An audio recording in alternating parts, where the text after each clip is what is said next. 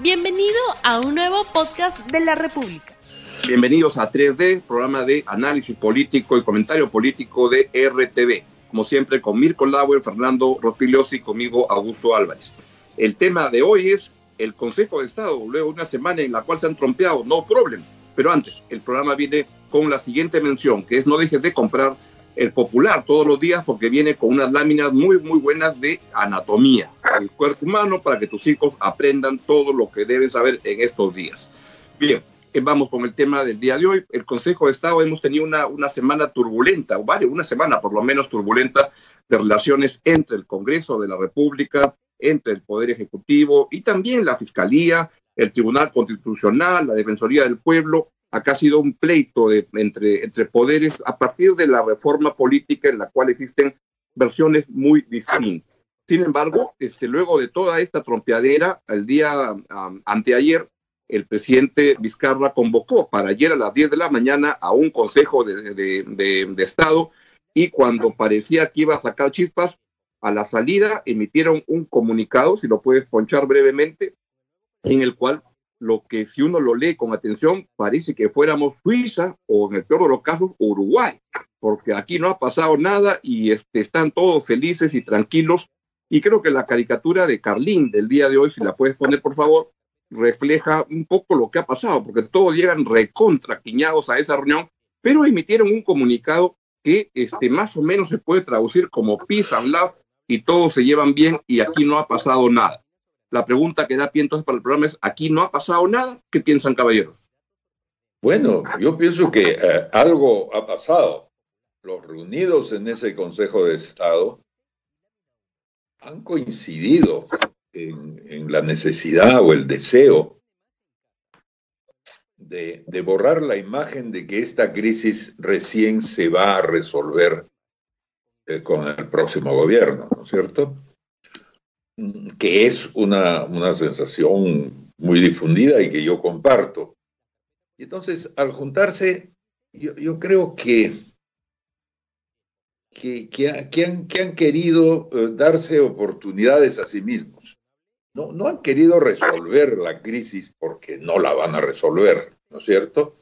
Pero sí darse esa oportunidad de llamar la atención sobre la posibilidad de resolverse, resolverla. Dicho de otra manera, ese comunicado necesita ahora unas cuantas acciones concretas detrás, porque sin eso va a quedar como letra muerta definitivamente. Bueno, creo que lo que han hecho es eh, dar marcha atrás todos, ¿no?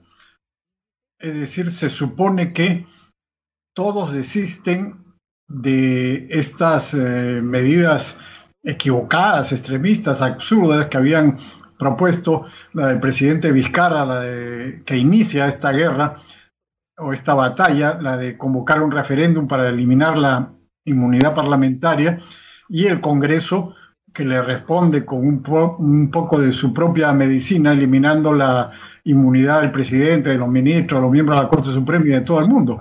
Creo que es un grave error de parte de ambos, porque la inmunidad en el Perú es eh, necesaria, indispensable. Digamos, si no, la política se convertiría en una jungla de acusaciones eh, mutuas que eh, terminaría empantanando y, convirtiendo esto en un campo de agramante, ¿no?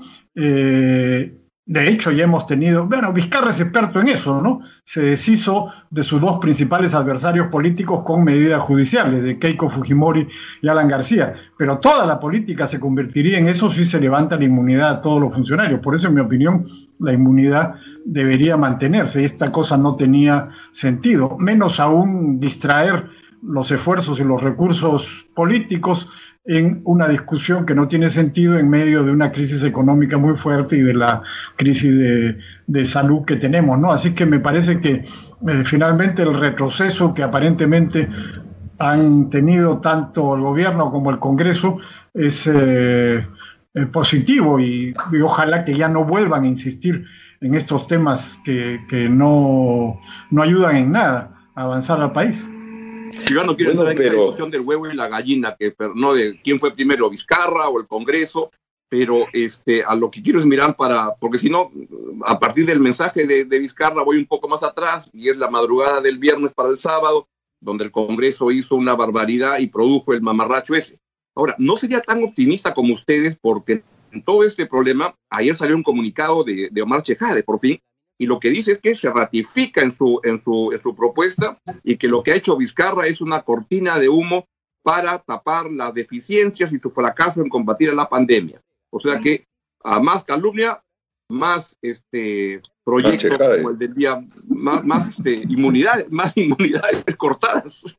Bueno, pero precisamente en ese, ese panorama de judicialización total de la política, de un campo de agramante de, de acusaciones que describe Fernando, no es precisamente lo que está buscando el populismo ¿no es cierto?, dentro y, fuera del Congreso.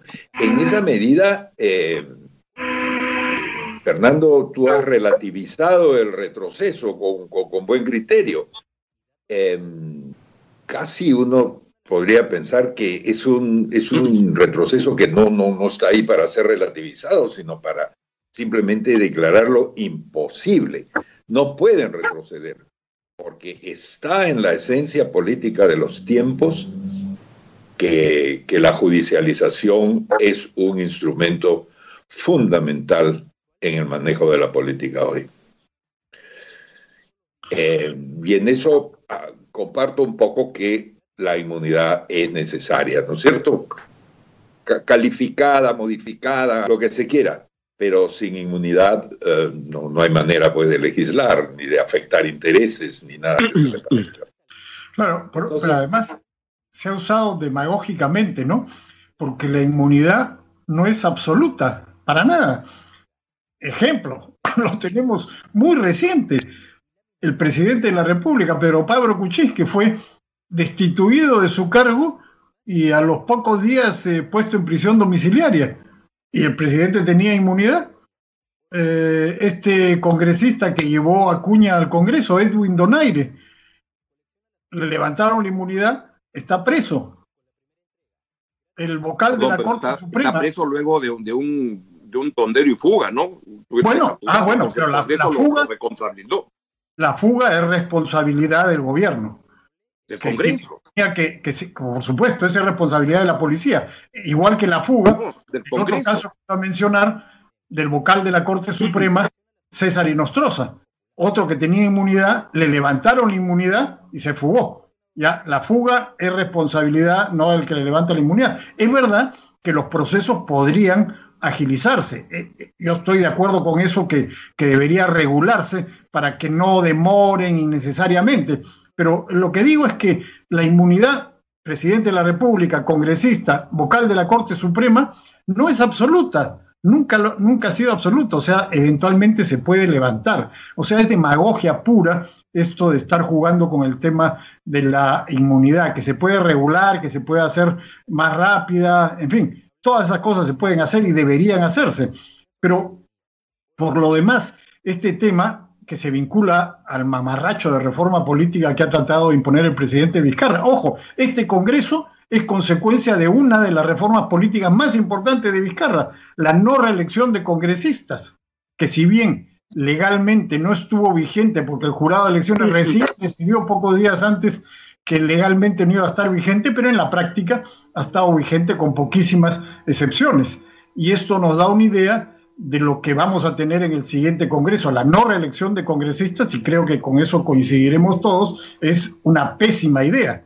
Y al contrario, lo que se debió hacer es levantar esta norma para alcaldes y para gobernadores regionales y permitir la reelección. Y el otro tema, la bicameralidad. Ahora estamos viendo una de las consecuencias de la unicameralidad, que es que se aprueban las cosas en 10 minutos y, salen y ya están eh, como una eh, hamburguesa de comida rápida. No es así, pues. La bicameralidad eh, es, una eh, que, ha sido tradicional en el país hasta el año 93, creo que debería restaurarse. Y sin embargo, no se hizo eh, en el año 2018, ¿no? Entonces, tenemos algunas consecuencias.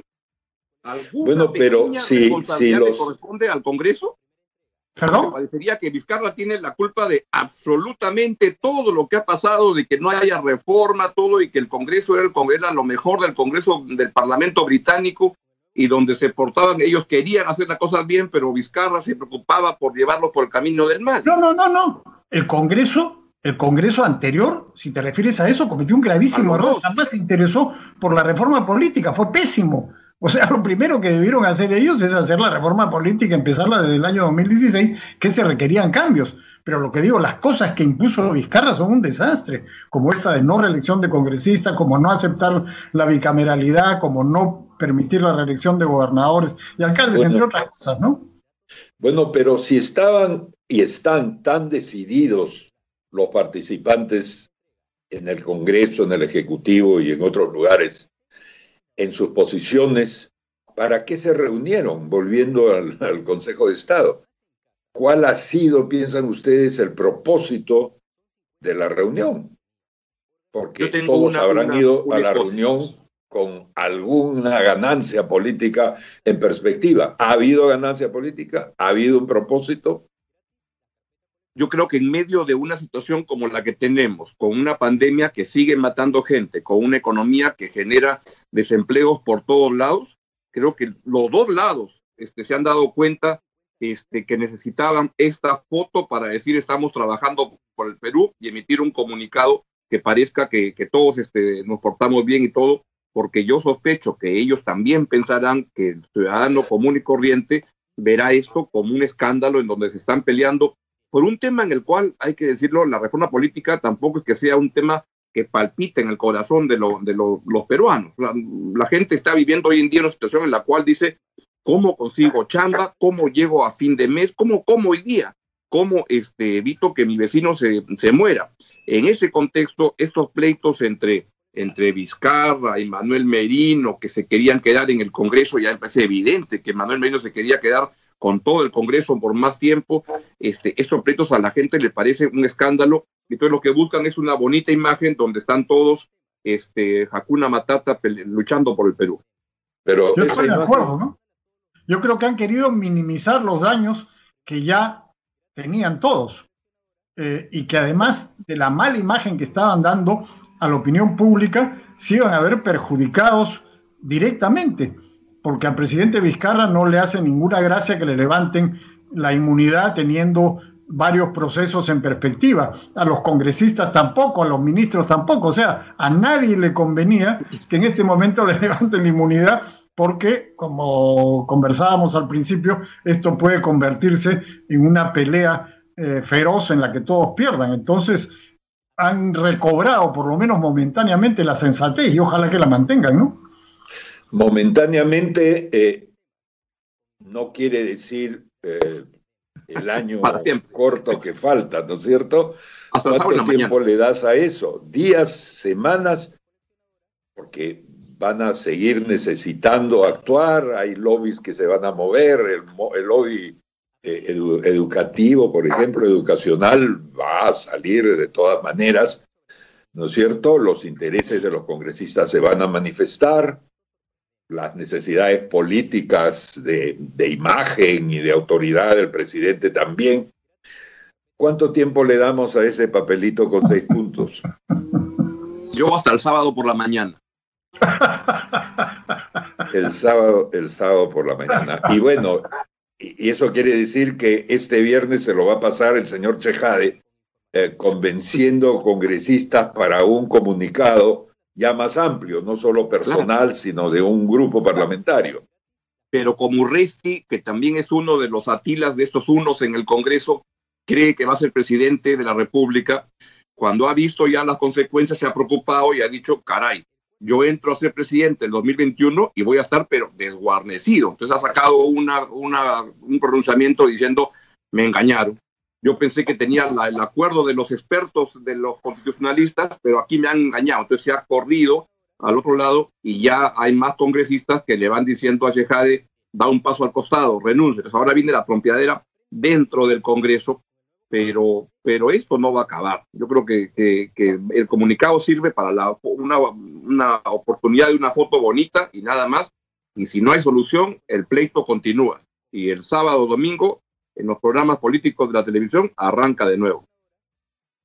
Claro, el caso de Chejade, él tiene un tema personal acá como eh, presidente de la comisión que impulsó eso, ¿no? Y trata de, de no quedar mal. Pero yo no estoy seguro que el resto de congresistas también eh, estén tan decididos a permanecer firmes en esta eh, posición. ¿no? Tendría, tendría por lo menos alguna expectativa de que los ánimos se, calmen y que empiecen a, a, buscar otros temas, tanto el presidente como los congresistas, otros temas de interés en el que puedan obtener algún tipo de ganancia, ¿no? ¿Podríamos pensar en una especie de tregua vinculada con las fiestas patrias? ¿No es cierto? En que ya se comienzan a acercar algunas vacaciones y entonces podríamos ver una calma un poco más, más larga que la que pronostica Augusto, que nos lleve hasta los primeros días de agosto. Un cambio de gabinete sería interesante porque ya eh, quitaría la discusión sobre este tema y empezaría la discusión sobre el nuevo gabinete. En fin, yo creo que hay varias pero, alternativas. Pero antes del cambio de gabinete, por lo general los ejecutivos eh, se dedican a los rumores del nuevo gabinete. Todavía tendríamos que pasar por los rumores de quién va a salir y después por los rumores de quiénes podrían entrar. Y recién al final de eso se cosecharía todo el interés y toda la curiosidad pública respecto de ese cambio. Porque si lo hace de, un día al otro o de una semana a la otra, eh, no habrá ganado nada en términos políticos, simplemente le atacarán al gabinete tal cual, más el riesgo adicional, si el cambio es efectivo, de gabinete completo con Premier y todo, el riesgo de una de un maltrato en el Congreso, ¿no es cierto?, a la hora de, dar la aprobación. Sobre ese, ese, eventual cambio de gabinete usaré una frase que el Washington Post me envía todos los días para que me suscriba y yo todavía me resisto, que es menos especulación, más hechos. Ayer surgió un rumor en redes y mucha gente hablaba y preguntaba si era inminente el cambio de, gabinete o del, Premier. Y, y preguntaban este, si era verdad.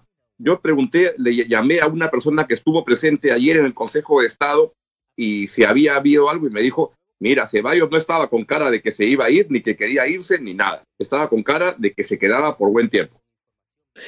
Bueno, incluso, incluso sus declaraciones son un poco las del organizador de las próximas elecciones. Claro. ¿No es cierto? Que es un proceso en el cual la PCM sin duda tiene cosas que decir, ¿no? Podría ser el último en enterarse también. Bueno, sí, podría ser el último en enterarse. Se han dado casos de... Ese sería un tema para, para cambiar el eje de la discusión y para darle un poco de aire al gobierno, ¿no? Puede ser.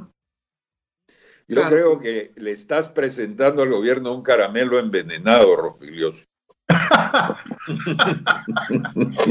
Pero tú has dado una sugerencia, pues, una sugerencia que sería interesante, que empiecen a especular de una vez para que la discusión dure un poco más y, el cambio sea eh, eh, en una situación más favorable al gobierno, ¿no? Entonces. Claro, la idea es que si el caramelo ya está envenenado, mejor ir chupándolo de a pocos. y todo cambio de gabinete comienza con una buena especulación previa, si no, no tiene sentido. Y este programa está dispuesto a hacerla. Sin duda, para nosotros sí especulamos que da gusto. Bien, de esa manera creo que vamos ya llegando al final del, programa. Les agradecemos a su, presencia a toda la, audiencia. Les recordamos que este, compre el popular con las láminas del cuerpo humano y la anatomía. Y con nosotros nos vemos el lunes a las 8 y 30 de la mañana con Mirko Lauer, Fernando Rospilosi y conmigo. Entonces nos vamos y nos dejamos con la programación de RTV. A las 9 viene un debate muy interesante sobre el puerto que se quiere construir en Paracas, donde van a estar representantes de los dos lados, de los que no quieren que se construya y los que quieren que se construya, va a ser un debate muy este, ilustrativo de lo que está pasando ahí. No se lo pierda a las 9 de la mañana en RTV Economía. Adiós. Chau, chau. No olvides suscribirte para que sigas escuchando más episodios de este podcast.